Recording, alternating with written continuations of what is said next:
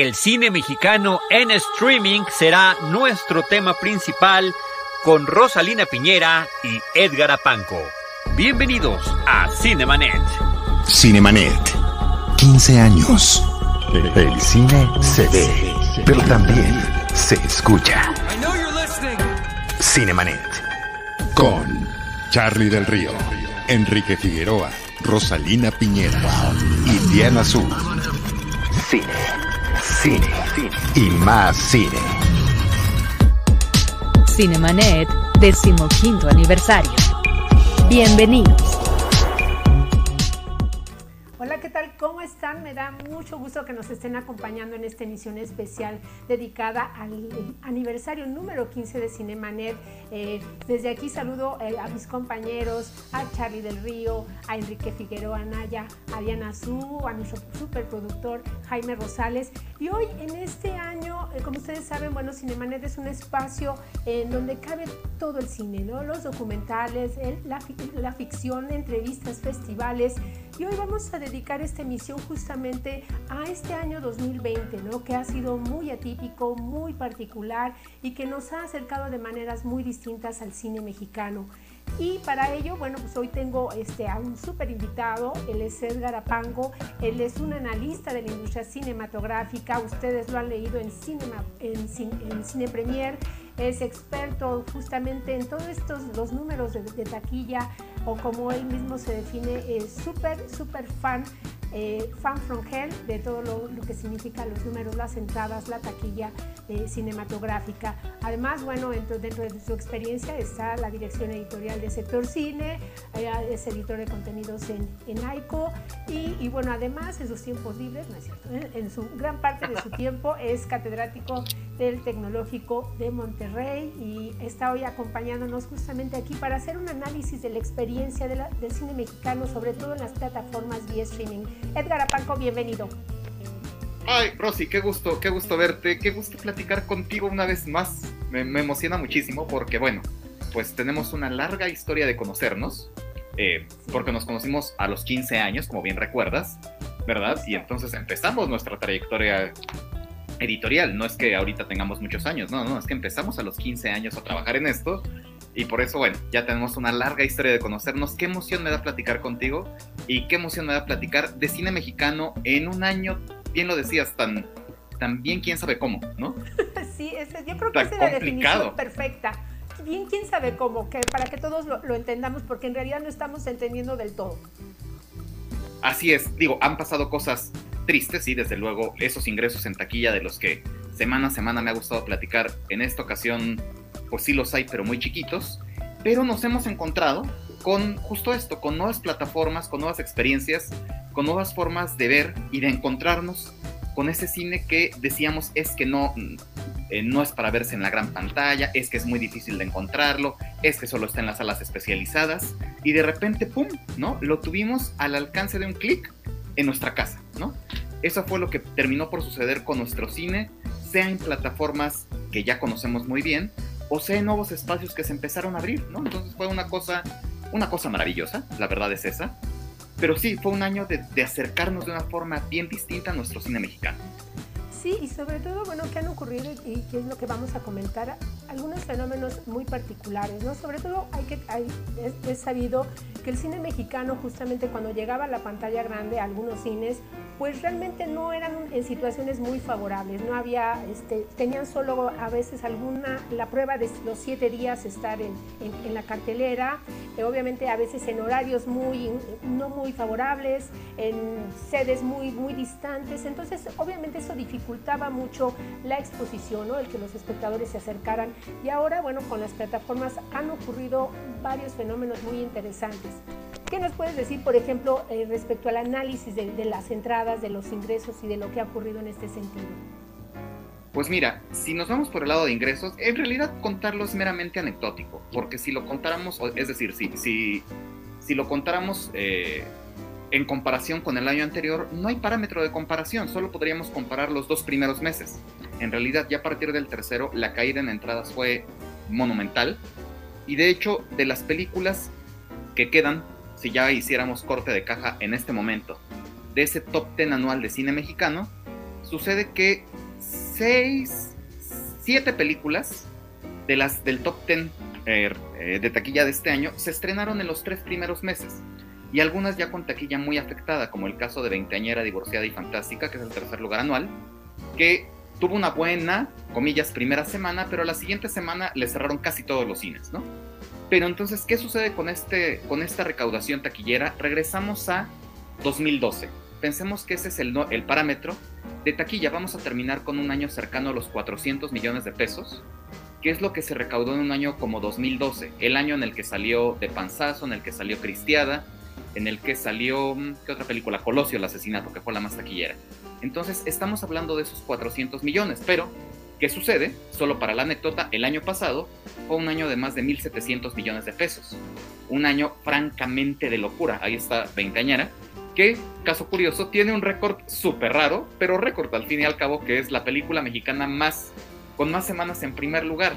Tiene cinco semanas en primer lugar porque cuando se reabrieron los cines, por ahí de junio, en Aguascalientes, en Quintana Roo, en algunos estados, eh, Quinceañera fue la película que encabezó los conteos. Entonces, bueno, tenemos un año muy castigado en cuanto a ingresos. Solamente una película rebasó los 100 millones de pesos, cuando en otros años dos, tres, cuatro, cinco películas eh, lo rebasaban. El año pasado, recordemos, estuvo No Manches Frida 2, estuvo Mi Reyes contra Godines, ahí está, ¿no? Estuvo Todos Caen, dos de Marta y Gareda, Los Perfectos Desconocidos que estuvieron en dos años, Dulce Familia con la taquillerísima Fernanda Castillo. Y este año, ¿qué sucedió? Y bueno, y la boda, ¿no? Que arañó los 100 millones. Y este año solamente hay una, que fue Cindy la Regia. Fue la única película que alcanzó mi adorada Cindy la Regia. Mi adoradísima Cindy la Regia. Que sí, que alcanzó el primer lugar anual, pero con una taquilla muy castigada. Si la pusiéramos en este top del año pasado, hubiera terminado en sexto lugar, ¿no? Entonces, pues sí, nos faltaron todos esos estrenos pretendidos que hubieran hecho una muy buena taquilla. Nos faltó la nueva de los huevos, nos faltó la nueva este, entrega de las leyendas, nos faltó esta película que tenía un elenco bastante choncho, que era un Omar Chaparro, un Mauricio Ockman, una Surya Vega, que es ¿Y cómo es él? Un eh, remake de una película surcoreana. Nos faltaron estas películas o, una, o las películas de Poncho Herrera, ¿no? Idiot, etc., que tenían buenas pretensiones taquilleras y al final, como en todo el mundo, ¿no? No pudimos observar absolutamente nada de eso. La taquilla prácticamente se cortó la segunda semana de marzo de allí regresamos, sí, en junio, julio, agosto, septiembre, octubre. Pero ¿qué sucedió? Si cada semana se vendían en México 4 millones y medio de boletos, ahí está. Y cómo es él, ¿no? Esta película que tenía una fecha original más o menos para abril, eh, finales de marzo, principios de abril, Semana Santa, y que pues terminó por no estrenarse este año, ¿no? ¿Qué pasó entonces? Regresamos, sí, con mejores ingresos en septiembre, pero si el año pasado eh, se recaudaban 4 millones y medio cada semana, esta semana se están haciendo menos de 4, entre 400 y 500 mil boletos. La décima parte. Entonces, pues sí, hemos tenido grandes noticias de películas muy sonadas como Nuevo Orden y como El baile de los 41. Pero creo que la gran noticia, digo, estas dos películas, una por su temática y por el director David Pablos, y la otra por todo este ruido que generó, ¿no? Que si iba, que si no iba a los Arieles, y ven, a los Óscares, perdón, pero el gran movimiento se dio en las plataformas, ¿no? Que es donde está el meollo del asunto. ¿Qué pasó allí, Rosy? ¿Qué pasó con Ya no estoy aquí? Pues, pues mira, justamente, bueno, llegamos porque, como dicen, bueno, la, la industria ha sido muy, muy castigada, ¿no? Los cines, este, obviamente, han sufrido la, ausencia, este, la imposibilidad de, la asistencia del público, pero justamente muchos espectadores se han visto de alguna manera favorecidos porque han podido acercarse al cine de otra manera. Y uno de, las películas que vamos a analizar es justamente esta, Ya no estoy aquí, me parece que es como muy emblemática acerca, bueno, de este fenómeno de las plataformas de streaming, ¿no? Dirige Fernando Frías de la Parra, escribe él mismo también el guion con una fotografía de Daniel García y nos cuenta la historia de Ulises, que ya desde este nombre de este protagonista pues es muy emblemático, ¿no? Un adolescente que está justamente en este proceso de maduración, en un entorno pues muy hostil, ¿no? Durante la, etapa de violencia, en otro rostro, ¿no? En, otro espacio justamente de Monterrey, ¿no?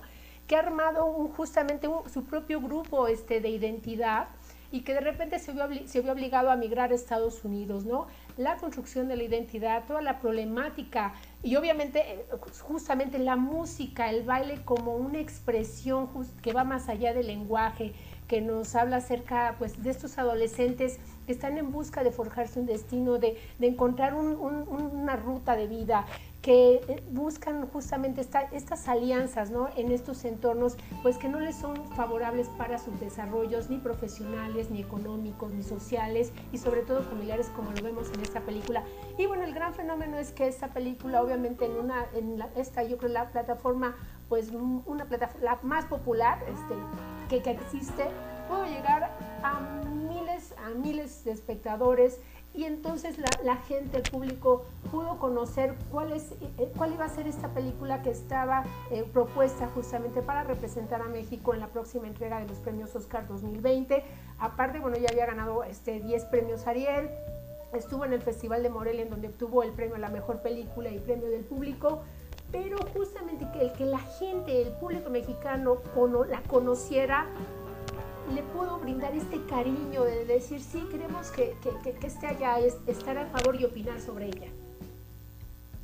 Sí, exacto, eso lo pasó, fue algo bien bonito, ¿no? Que la gente la adoptó, terminaron por adoptarla, la vieron, la adoptaron, y entonces nuestra ceremonia de los Arieles, que normalmente nos interesan a tres personas, ahora que se hizo en este formato híbrido, saldría bien, saldría mal, como quiera, se celebró, y era lo importante, ¿no? Que tuviéramos ceremonia. Pero la gente conocía a la película más nominada y eh, eventualmente la mayor ganadora, ¿no? Y entonces sí. había una sensación de, yo formé parte de ese triunfo, yo la pude ver y puedo hablar de una película mexicana, ¿no? Eh, fuera de comedias románticas, porque siempre esa es la queja, ¿no? Ahí es que solo hay comedias románticas. Ahí es que solo hay películas de narcos y horribles. Entonces, topar con una película de la búsqueda de identidad, eh, una gran película, y que la gente la adoptara, se sintiera parte de ella, qué gran ganancia tuvo el cine mexicano en este sentido. Y después viene el proceso de selección también con la academia, a los Óscares, y sucede lo mismo. La película ya tenía ese sello de, por favor, manden a esta, ¿no? No manden a la otra, ¿no? que mucha gente la condenó por un tráiler, sin haberla visto, pero ya, ya, ya la habían adoptado, ya había una... Ya había un, gran arraigo hacia esta película, no arraigo no es la palabra adecuada, un gran cariño hacia esta película, porque se tuvo acceso a ella a partir de una plataforma de streaming, ¿no? Esa fue la gran maravilla, que accedimos sí a una película mexicana antes, Roma, que hizo un gran ruido, pero ahora no estábamos hablando de Roma ni, ni, de Cuarón, hablamos de otra cosa y funcionó.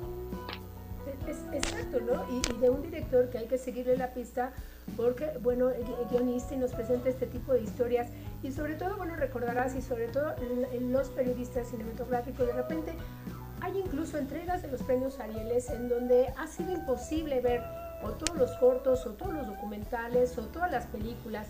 recordábamos esta anécdota justamente de, esta, esta película en donde cuando fue premiada, ¿no? Este, sí, la cuarta compañía, en, particular, ¿no? Que pasa Hernán Mendoza. ¿Y, qué sucede? Pues no la habían visto tampoco, ¿no? Ni siquiera habían visto como el, el, corte final de la película. Entonces, ¿cómo podíamos involucrar o, acercar a la gente a la entrega de premios que la sientan, que sientan suyos los Arieles? Si no conocen o no tienen acceso a las películas, y eso es en los largometrajes, ya los cortometrajes es otro gran tema, porque si los largometrajes tienen dificultades justamente para llegar a las pantallas o a las plataformas, bueno, los cortometrajes es, es, otro abismo por ahí. Exactamente, entonces se tiene esta primera gran experiencia con Netflix que adopta, bueno, compra derechos, evidentemente, y tenemos allá no estoy aquí, pero después empezamos a tener el fenómeno de los festivales, ¿no? Los festivales en nuestra casa, ¿no? Y esto no es algo que sucedió, no es algo que haya sucedido desde en estos últimos meses cuando nos tocaron todos los festivales y uno por semana, ¿no? Y hasta se nos encimaban y y a ver qué hacíamos. No, no, no.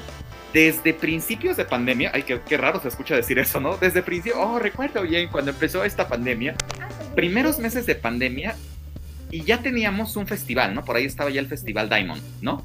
Que era la primera muestra de cine streaming, y eso ya era desde abril.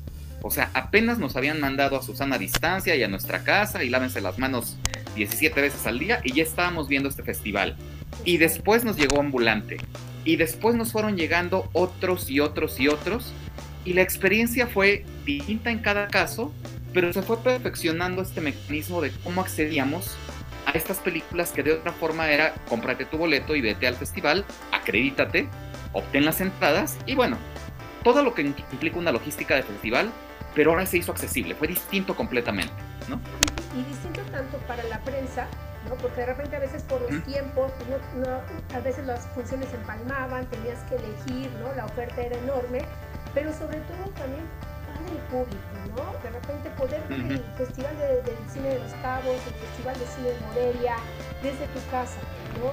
Tener acceso y, y muchas que se fue de manera gratuita, ¿no? Que hay un gran apoyo ahí. Yo creo que hay, esta experiencia y un replanteamiento, sobre todo en, todos estos ámbitos, acerca de cómo tal vez hacer más redituable, porque hemos visto que la gente sí, sí le gusta el cine y sobre todo sí le gusta el cine mexicano. Y de ahí nos vamos con otro gran ejemplo justamente a partir de estos festivales híbridos, ¿no? Con sedes en plataformas este, de, streaming, que es la película Sin Señas Particulares de Fernanda Valadez que digo que de entrada, bueno, em, como sabemos, bueno, es, es una eh, es un niño, que, bueno, un adolescente que le, le, dice a su madre que se, que va, se va, a migrar, va a migrar, ¿no? Le han dado una oportunidad de ir a los Estados Unidos y como todas estas historias tristes que, se dan en, en, este México de hoy, eh, pues desaparece, ¿no? Y entonces ella este, se niega este, a aceptar que su hijo ha muerto y se empieza una odisea de búsqueda que es una especie como de un viaje al inframundo. Es una película que por su estética, eh, por un lado es el argumento, obviamente la historia es dolorosa, pero la manera de plantearlo tan poética este, en la pantalla y, la oportunidad de que llegara justamente a, a todos estos espectadores que a lo mejor justo uno piensa que este tipo de, historias, en, tal vez si hubiera, si, hubiera estado estrenado en pantalla el grande y hubiera estado pues, una semana, pues no hubieran tenido oportunidad de verla. Exactamente, es justo lo que platicaba con, con un muy buen colega, con Max Torres. En el mejor de los universos posibles, a esta película le hubiera tocado un estreno, y hablando del mejor, mejor, mejor de los universos de, ¿qué te gusta? ¿100 pantallas? Eso es un estreno, aunque suene mucho, es un estreno pequeño y hubiera terminado por pasar desapercibida y peor aún, por tener un estreno en sí algunas ciudades, ciertas grandes ciudades, ¿no? Que hacen buena taquilla, Ciudad de México, Tijuana, Monterrey, Guadalajara, Querétaro, pero no hubiera llegado a plazas más pequeñas. Ahí se hubieran perdido la oportunidad de ver esta historia. Entonces se cambió una experiencia por otra. ¿Qué sucedió? Eh, hay números, ¿no? Del Festival de Morelia.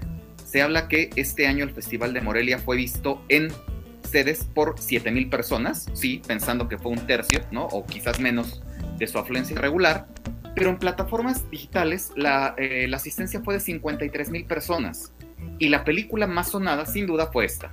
Esta fue la, de hecho, fue la gran película ganadora, eh, con toda la justicia del mundo.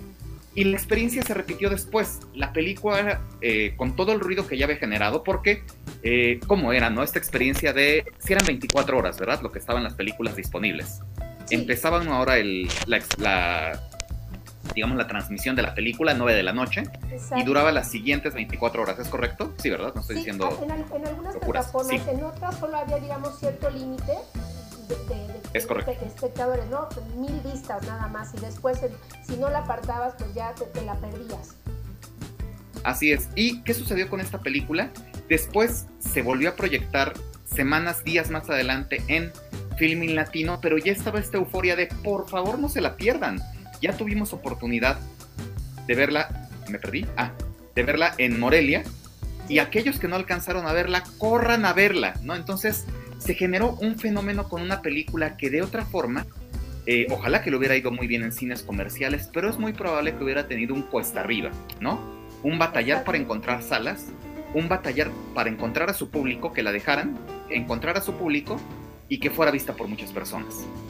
Exacto, ¿no? Porque es justamente como me mencionabas al principio, que de repente ahí parece ser que hubiera una preferencia, ¿no? Por las comedias. Y que estas películas son, eh, digamos, pasan como a una segunda categoría, digamos, en, la oportunidad de poder entrar este, pues a, la, pantalla o, al acceso. Y sin señas particulares, obviamente, pues, me abrazada con premios, el festival, el premio del público en el Festival de Sundance, en el Festival de San, de Sebastián, el premio Horizontes, Festival de Morelia, obviamente, este, mejor película y todo.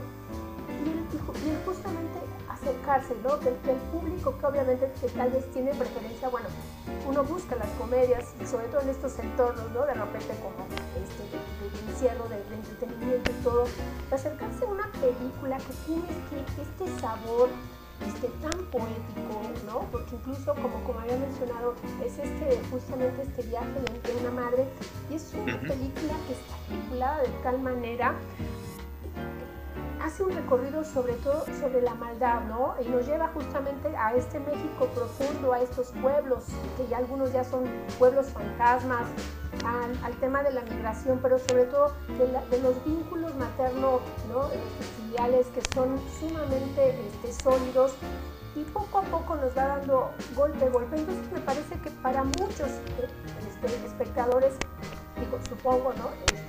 Fue una experiencia este, tal vez nueva, ¿no? Porque como tú dices, a lo mejor no lo hubieran visto nunca. ¿No? Pero, pero, pero es exactamente. Y bueno, hay que agradecer justamente que estas eh, plataformas nos estén acercando a estos festivales ¿no?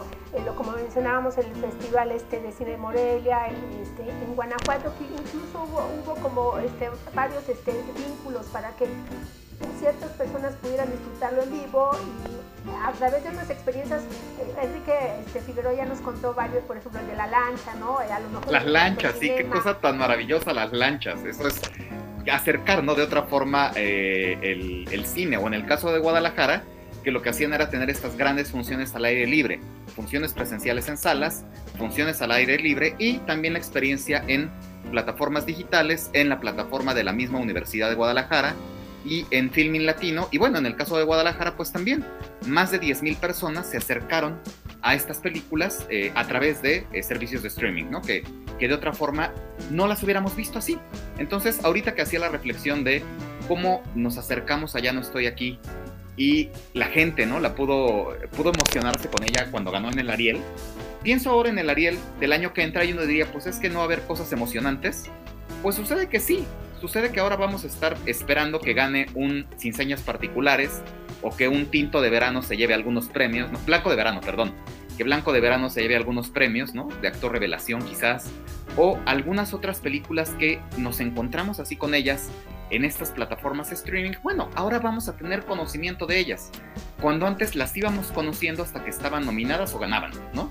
Y ahora no, ahora ya las pudimos ver gracias a plataformas de streaming, ¿no? Y hay tantos festivales, Festival de Monterrey, ¿no? Que también hizo lo propio con, con estos formatos híbridos, Guadalajara que ya lo mencionaste, Ambulante que ya lo dijimos, y tantos otros que tenían un carácter regional, ¿no? Tú participaste de jurado en uno de ellos. Sí, sí, sí, justamente, eh, exacto sobre cortometrajes, un festival de cortometrajes que, que como, mencionábamos, ¿no? Pues el cortometraje tiene muy poca oportunidad como de, llegar justamente a las personas, ¿no? mucho menos que los largometrajes. Y también estábamos mencionando no solo lo de las lanchas, estas eh, pistas al aire libre, por ejemplo, también en Cineteca, ¿no? que también este, tienen esta experiencia, el autocinema, ¿no? el autocinema. Y entonces creo que algo muy positivo es que se abren estas expectativas y estas maneras distintas de vivir el cine. Exactamente, que el cine comercial, creo que aprendimos algo muy valioso, que el cine comercial sigue teniendo su lugar en las salas de cine o también en servicios de streaming, porque este año, este también vimos estrenos de Netflix, ¿no? Que también le apostaron al cine mexicano comercial, como eh, con esas películas como Hoy te encargo de Mauricio Ockman o Se busca papá con Silvia Navarro, o Prime, ¿no? Que también estrenó Locas por el Cambio. Entonces, siguen teniendo cabida para nuestros cines y para nuestras pantallas de, tele. Eh, pero también tenemos estas películas que de otra forma no hubieran llegado a muchas personas y que ahora están ahí, ¿no? Que están ahí para que las veamos, para que nos emocionemos con ellas, para que las recomendemos, para, oye, yo ya la pude ver en Monterrey, pero tú no la pudiste ver, vela en el siguiente festival porque la van a tener, ¿no? Y va a estar a tal hora y entonces empiezan a hacer comunidades. Y entonces se estrena la película y se hace conversación, se convierten en trend topic, que es algo que no hubiéramos esperado o no hubiéramos visto de otra forma, ¿no? O sea, Nuevo Orden no tuvo la exclusiva de hacer trend topics, hubo otras películas que también lo consiguieron. Sí, y aparte está este, este elemento que es este, la, nobleza del cine, ¿no? de, estas plataformas híbridas, de que las personas puedan estar en el Festival de los Cabos, en el Festival de Tamatán, que es donde, donde se hizo este festival de, de cortometraje, donde fui, eh, tuve la oportunidad de, de, invitarme para ser jurado. Festival de Morelia y todo, que me parece muy noble porque se va haciendo como un lazo mucho más estrecho entre el cine y el público. Y, y, bueno, este, hay que agradecer a las plataformas y ahora, bueno, hay que reforzar y apoyar justamente a las plataformas, ¿no? Porque la, la, industria obviamente está teniendo cambios y las oportunidades, las alternativas de ver cine en línea se están abriendo. No solo tenemos la que has mencionado Netflix, está este Prime Video, está Cinepolis Click, están algunos festivales tenían sus creaban sus propias plataformas y todo. Y hoy justamente como parte también obviamente del tema que vamos a presentar hoy, pues vamos a hablar de una nueva propuesta, una nueva alternativa justamente de plataforma, este, plataforma cine es el nombre justamente que nos va a llevar y nos va a acercar a otras experiencias, a otro tipo de películas, porque bueno, está la diversidad que de repente, bueno, pues uno puede ver un ratito acá, películas, comedias, y de repente nos vamos a documentales, a cortometrajes y, y de todo, ¿verdad? Y bueno, justamente para este, hablarnos acerca de plataforma cine, bueno, tenemos a dos, dos invitados más que se suman a esta emisión especial de Cinemanet. Eh, le doy la bienvenida a Jesús Magaña Vázquez, es eh, productor y director, cineasta, es autor de películas como Abolición de la Propiedad, que ustedes la han visto. ¿Se acuerdan de Eros una vez María y Alicia en el País de María? Algo nos tiene que explicar acerca del nombre de María ¿no? Eh, el Alien y yo, y además es fundador de Sobrevivientes Films, ¿no? que es una empresa de producción independiente que es el que fundó justamente a partir del, rodaje de la película Sobrevivientes. Eh, está, bueno, también así, sigue trabajando en cine, pero también este, está justamente en este proyecto naciente de plataforma cine que ahorita nos va a contar los detalles, cuál es la oferta cinematográfica, qué es lo que vamos a ver. Este, también nos acompaña nuestro gran superproductor Jaime Rosales, ustedes ya lo conocen, él es un miembro importantísimo de Cinemanet por su labor como productor, socio fundador de Roadhouse Media, una agencia especializada en el marketing digital y que obviamente, bueno, él tiene experiencia en la creación de carteleras, en el marketing de lanzamientos cinematográficos, de, sagas como Misión Imposible o en el caso de películas mexicanas como El Infierno, La Dictadura Perfecta. Y ahorita también cabe mencionar que están eh, en un proyecto muy interesante, ¿no? Desde un programa digital que se llama Y después del COVID, que justamente para ver cuál es la problemática y los nuevos desafíos en estos tiempos que estamos viviendo. Bienvenidos, bienvenidos a los dos. Gracias, gracias por el espacio. Muchas gracias. Hola, muchas gracias por invitarme a este programa. sí, y, eh, les quiero de entrada que nos, que nos platiquen un poco qué es plataforma cine y qué es lo que nos va a ofrecer a los espectadores. Que el director de la compañía este, lo, lo, lo comente, el señor Jesús Magaña. No, mira, plataforma cine es un, es un como el nombre lo, lo dice claramente, es una plataforma eh, por el momento dirigida simplemente al cine, ¿no? al cine independiente. Es una compañía que formamos entre seis socios, que somos eh, al mismo, en el mismo porcentaje socios del, del, proyecto, ¿no? que aparte de Jaime y tu servidor eh, está Alfonso López, está Leopoldo Gómez, Leopoldo Jiménez de Nueva Era, Arturo González y este de Art Kingdom, Indy Cordera de Docs, de Docs DF. Entonces, la verdad es que es un equipo bastante multifacético, muy plurifuncional. Eh, ahora sí que tenemos como todas las áreas del, del cine, ¿no? Tenemos a los distribuidores, tenemos a los que saben este, de relaciones públicas, tenemos al publicista, el director del festival, y bueno, yo soy el director y, productor, aunque otros del equipo también en algún momento han sido directores, o, bueno, productores, y creo que inclusive también ha dirigido, ¿no?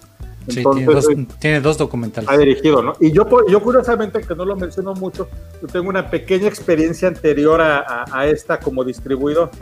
¿no? Yo algunas veces distribuí títulos como XXY, o Control de Carlton Corbin con una distribuidora que tuve junto con Gerardo Salcedo, nuestro querido Gerardo Salcedo que ya no está.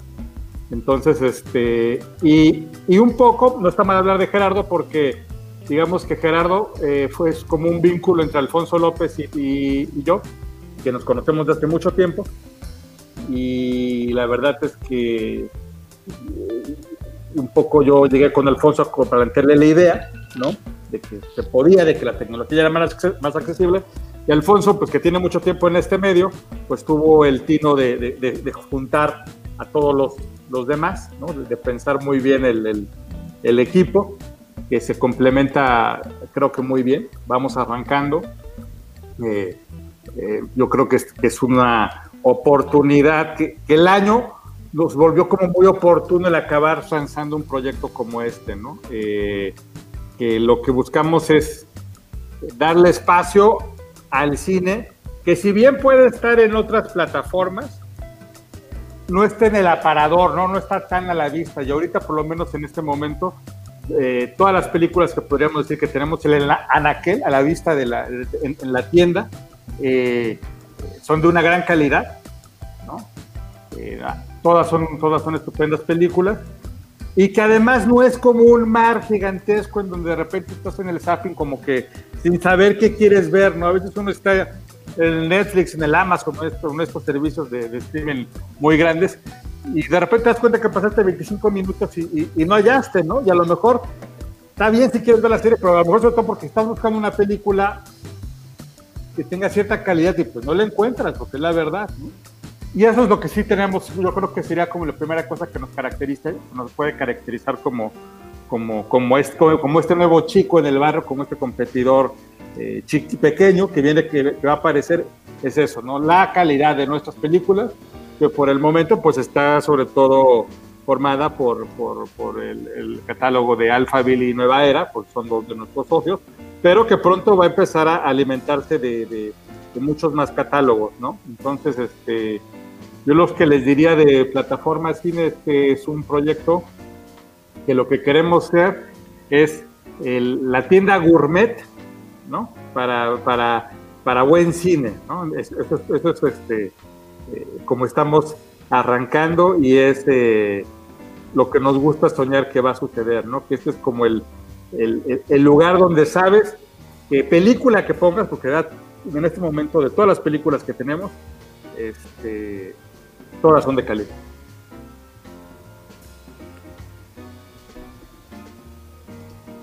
acceso justamente a esta plataforma, cómo pueden este, inscribirse. Creo que eh, es muy importante eh, que no tenemos un sistema de suscripción. No es de que pagas una cuota mensual y vas a poder ver todo el catálogo, sino que tú vas a escoger tu película y nada más vas a pagar por, la, por las películas que tú quieras ver con lo que, lo que estamos logrando con esto es que la gente no tenga que andar, que, no sienta que desperdicia su dinero en una suscripción este, mensual y que a cada rato le llegue el cargo, sino que en este caso tú escoges una, una película la que tú quieras y vas a pagar un muy buen precio por ella. Entonces, como decía Jesús, vas a encontrar gran cine, el cine de calidad, que tú estabas buscando y que en ocasiones no sabías que podías encontrar tan, tan fácilmente como, como ahora, ¿no? Lo único que tienes que hacer es entrar a plataformacine.com, así como tal cual como suena. Te registras, metes e ingresas tus datos, ya sea con Facebook o yo, con tu cuenta de, de Gmail, o nada más das tu cuenta de correo electrónico y pones tu, tu nombre y tu fecha de nacimiento, etcétera, entras y automáticamente ya puedes rentar cualquiera de las películas que nosotros tenemos disponibles. Puedes eh, pagar a través de PayPal, que nosotros nos dimos cuenta que como medios de pago es el, es el más seguro y es el que la gente más confía. Dice, ah, pago a través de PayPal, no tengo que dar mis datos de tarjeta de crédito y entonces puedo pagar de inmediato la película que yo quiera, que yo quiera ver. Las películas están disponibles una vez que tú pagas este, tu cuota, que hay películas, no sé, ahorita por ejemplo, El Peral Silvestre, ¿no? Este, la película está en 45 pesos la renta. Una vez que pagas, que pagas tus 45 pesos, tienes 30 eh, días para empezar a ver la película y una vez que la empezaste a ver, tienes 48 horas para terminarla de ver. Lo cual se convierte en una, en una este, opción que está dentro del mercado, pero pues que además te permite fácilmente ver muchas películas y las puedes ver a tu conveniencia, ¿no? Entonces, este, estos son los sistemas y este es el esquema. Creo que estamos tratando de hacer un esquema muy sencillo para que el público fácilmente pueda. Aquí está la cuenta de PayPal, tú nada más le das tu cuenta de PayPal, entras a tu PayPal, la pagas y automáticamente la puedes empezar a ver. Entonces, este, este es el esquema que nosotros tenemos para plataforma cine y este, y pues que es el que nosotros queremos que la gente pueda entrar que pueda ver las películas que están, como decía hace rato Jesús, no te vas a hundir en un mar de cosas que no tienes la menor idea de lo que son y que de repente te das unas, unas, este, pues, decepciones monumentales. Aquí entras, ves una película y cualquiera de las que veas va a, a dejarte algo y va a, va a ser una, este, una experiencia maravillosa, ¿no?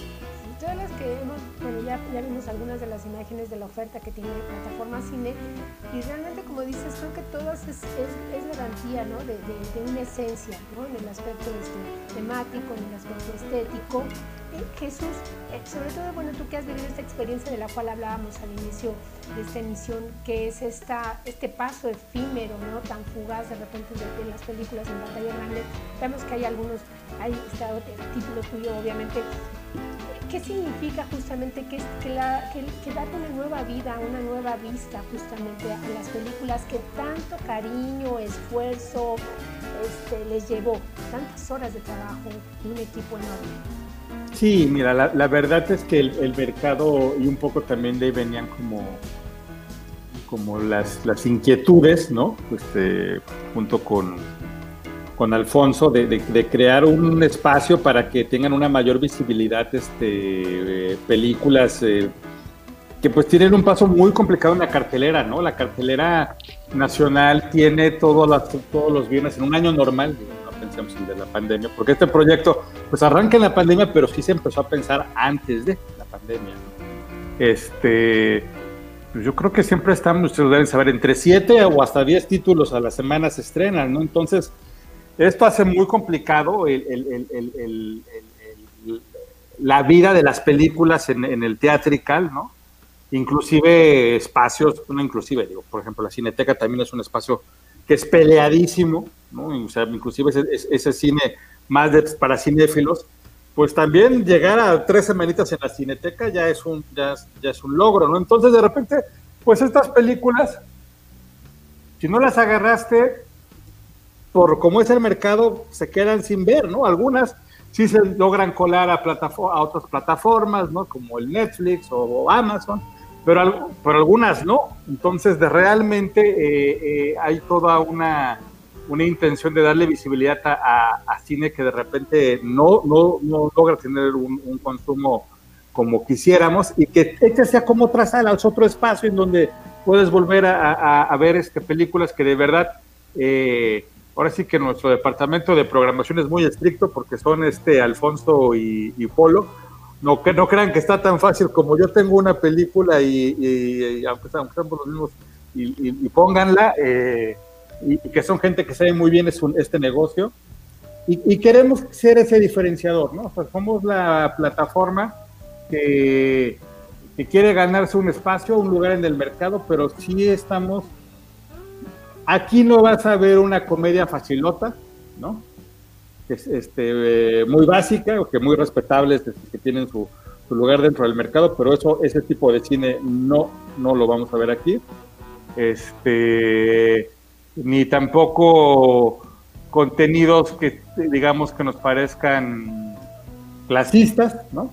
E, eso, eso sí no tiene cabida dentro de, plataformas cine. Entonces, digamos que sí tenemos como un principio eh, eh, de respeto por el cine como, como arte por sí mismo, ¿no? Entonces, a mí por lo menos me gusta mucho pensar eso dentro del proyecto y que, y que con, esas, con esa filosofía creo que pues, tenemos oportunidad de ganarnos un espacio, ¿no? Porque pues ya vivimos la época del, del, streaming, o sea, ahorita de repente empiezas a, a, decir, ya salió el Disney Plus y el HBO no sé qué, y el tal, el tal, el tal, el tal, y empiezas a hacer cuentas, pues, un montón, ¿no? Y seguirán apareciendo, ¿no? Bueno, nosotros vamos en la línea, ¿no? Y a lo mejor es que esto, esto ya es el consumo, esto es el mundo ahora, ¿no? Entonces vamos ahora, dentro de esa línea, bueno, pues queremos ser este, una, una compañía que se diferencie por, por traer contenidos de gran calidad y que no tienen visibilidad y esperamos también, así como en México hay muchas películas que no se ven,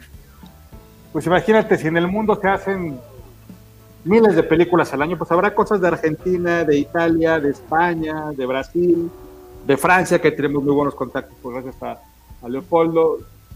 Hay mucho cine muy bueno que no lo que no se logra ver, en, que no llega a México, ¿no? Entonces, este, eh, pues esto, ¿no? Somos, somos, somos la plataforma que, viene a pelear su lugar al, mercado con esa filosofía, con esa, con esa, con esa propuesta, ¿no? A, nosotros sí nos, poniendo en algo, poniéndolos en términos cancheros, este, a nosotros sí nos importa el, estilo de, jugar, ¿no? Este, un, saludo a María Ramírez, este, que nos está viendo, María, que también es parte del equipo de Cinemanet. Este, yo, yo lo que quiero decir es que, un saludo, un abrazo, un beso, Bolis. Oye, lo que, lo que yo les quería contar, Rosy y Edgar, es este. Creo que hay, había un hueco en el, había un hueco en el mercado mexicano, inclusive del streaming, donde por un lado tenemos las grandes plataformas comerciales y por otro tenemos o las plataformas o la plataforma de, este, del gobierno mexicano y este o las demasiado clavadas en un cine no quiero llamarle contemplativo, ni siquiera cine, ni siquiera cine de arte, porque este concepto también es muy debatible, sino este, un, cine tal vez muy especial al que tampoco estamos aspirando.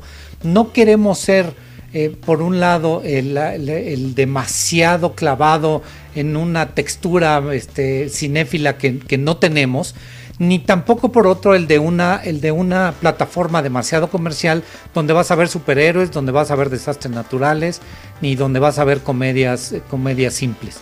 Estamos en un punto medio, en un justo medio de un muy buen cine y una eh, gran una gran oferta eh, discreta, no, no, estamos atascando de películas y de este, un mare magnum de títulos que lo único que van a hacer es distraer a la gente y pues la gente va a decir, ay no, qué flojera, ver este tipo de películas, este paso. Entonces, podemos tener películas nominadas al Oscar, podemos tener películas nominadas este, en Cannes y ganadoras, por supuesto, pero además estamos dándole un ímpetu especial a dos cosas. Uno, a los documentales, Queremos tener muchos documentales en plataforma cine, documentales de calidad, estos documentales que obviamente no van a encontrar una salida en la cartelera comercial y si la encuentran va a ser, tiene que ser algo muy particular, muy especial, este, o te tiene que apoyar un, reportero que, le gusta hacer montajes, o, te tiene que apoyar un sindicato que también, hijos. Entonces, este, solo así puedes lanzar cierto tipo de documentales. Plataforma Cine está muy por el cine documental este, de calidad. Y el segundo punto a destacar es Plataforma Cine quiere presentar mucho cine mexicano de calidad. ¿Qué es lo que acaba de suceder y la pandemia está acelerando esto? Es la muerte del DVD y Blu-ray y por lo tanto muchísimas películas que ya no encuentras en absolutamente en ningún otro lugar. Y entonces a estas películas que se perdieron en este camino y en esta transición, películas de calidad y recientes, ¿eh? no, no, quiero hablar de películas viejas, ni siquiera de los ochentas, películas filmadas ya en este milenio, en donde este, pues las perdimos, no las encuentras en plataformas, no las puedes... Eh, eh, descargar en ningún lado, no las puedes ir a comprar a ningún blockbuster porque ya no existe, porque el Mix-Up ya mejor vende este, audífonos o computadoras en lugar de estar vendiendo películas libros, este, o viniles, ¿no? Que pues este, pero se, se vuelven este eh, objetos de, de, colección y no el mercado masivo de películas.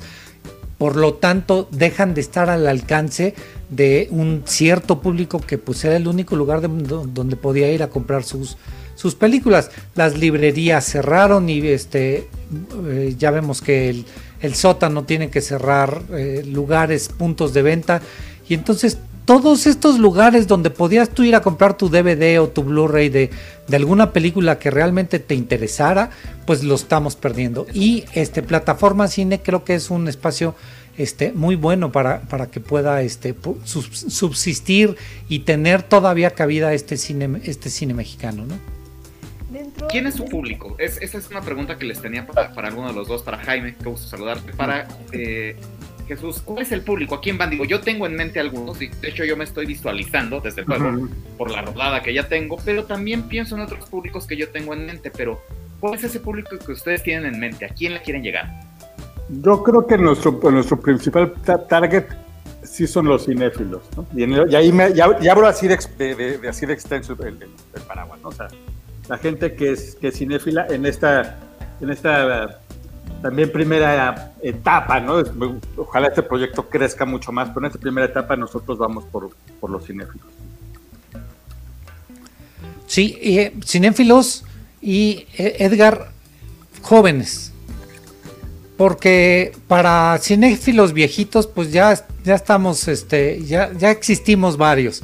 No, queremos, queremos ir más adelante, queremos precisamente porque estamos haciendo una plataforma digital, estamos buscando este público que se está quedando sin opciones, pese a que hay tanto, es, eh, hasta parece contradictorio. Estamos en un mundo lleno de opciones donde yo puedo ver lo que yo quiero, pero ¿qué están escogiendo ciertos públicos? Pues ver a la tía en TikTok o ver a, este, ¿no? O, ver, o ver contenido chatarra en YouTube y entonces ves una cantidad de youtubers impresionante que te, que te entrega contenido basura. ¿Qué es lo que estamos buscando? Entregar contenido de muchísima calidad. Ahí sí, no quiero llamarlo de élite, pero sí de entregar mucho, este, lo mejor que pueda existir en el cine de todo el mundo y entregárselos a esos jóvenes. Espacio no convive lo, mismo este, las razones del corazón del maestro Arturo Ripstein con un, documental francés, el de Agnès Barda, que Rostros y Lugares, que es bellísimo. Todas las películas que, pasaron aquí son una garantía. Ahora les quiero preguntar a cada uno en sus ámbitos especializados, a ti Jesús este, en la producción, en, el guion, este, Jaime, mira, ahí están justamente pues el equipo fundador de plataforma. Parte de, parte de. Faltó, faltó Alfonso, pero ahí están. Ahí está, faltan Alfonso, Alfonso López y Arturo González, pero ahí está Leopoldo, Leopoldo Jiménez e Inti Cordera, también este socio de este y director de DocsMX. Pues ese fue, ese fue el día que firmamos este en la notaría, ¿verdad? Sí, exacto, exacto. El día que, el día que nos formalizamos. Pues, felicidades por, por este proyecto. Y cada uno, bueno, en el campo en el, en el que son especialistas, en la producción, en, el marketing, en, el análisis de, los números y todo, ¿cómo, ¿cómo, ven justamente este, este apoyo, esta introducción, ¿no? este soporte de las plataformas de streaming? ¿A, ¿A, dónde nos llegará? ¿Qué vislumbran ustedes a corto plazo o mediano plazo? Yo creo que sí estamos, o sea, estamos eh,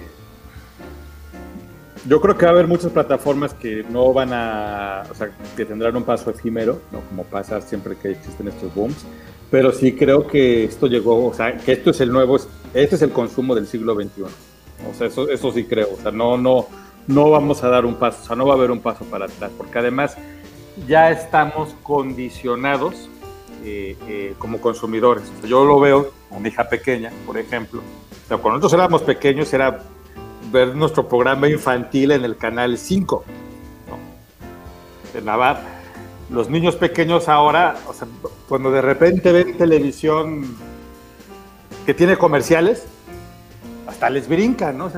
¿qué, pasa? Ellos ya, está, ellos ya vienen con un chip del VOD de agarrar el control y de, y de, la, televisión a la carta, ¿no? Del streaming. Entonces yo creo que esto, que esto es lo que, lo que va a suceder. No creo que haya, que haya un paso atrás. Sí va a ser difícil para los DVDs, que me parece que y como los viniles iban a regresar, pero van a ser películas súper clásicas con ediciones bellísimas y van a ser súper caros. O sea, yo creo que es lo que le va a pasar al DVD, al Blu-ray.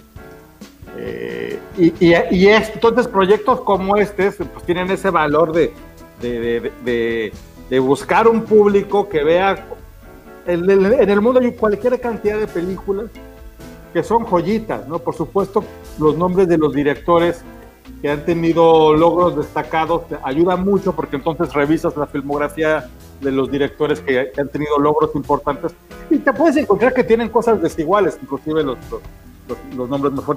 Pero hay verdaderas joyas que de repente pues ni siquiera sabes que existen, ¿no? Entonces, y que son joyas y que te, y que te van a gustar. Entonces, eh, eh, la verdad es que, es que yo creo que somos la tienda gourmet que tiene un aparador y que tiene y que va a tener un catálogo, ponerlo en sus mismos términos, delicioso, ¿no? muy bien curado y que, y que, y que además te va a dejar eh, un, extraordinario sabor de boca cuando, cuando hayas acabado de, consumir una película en, plataforma cine. ¿no?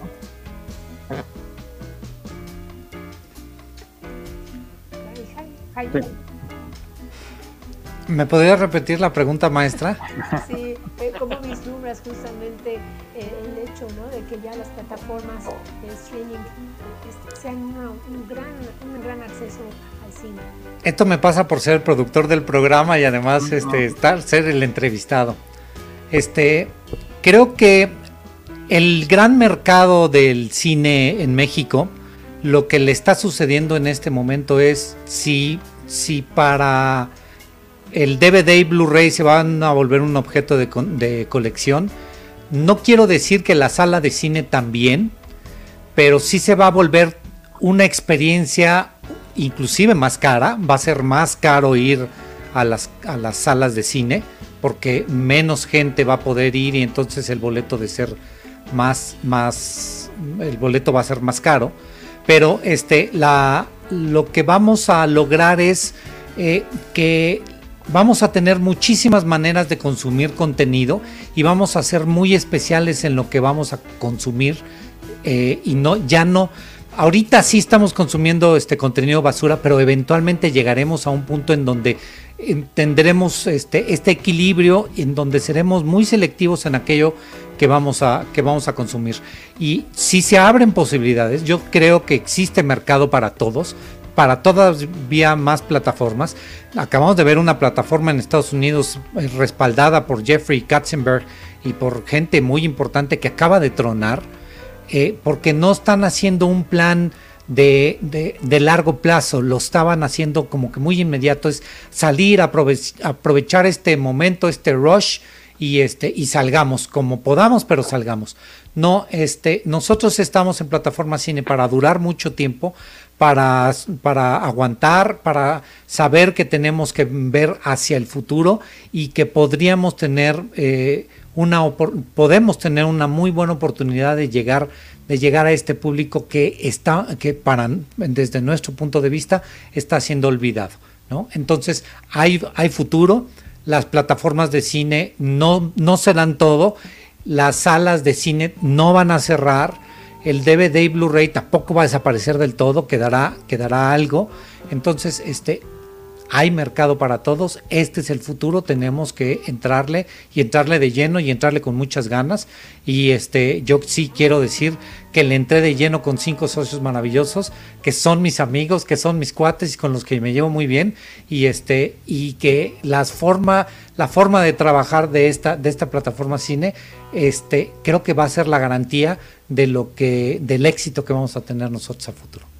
Querido Edgar, nos quedan escasos minutos, justamente estamos llegando ya en la parte final de este programa, pero por favor tu opinión.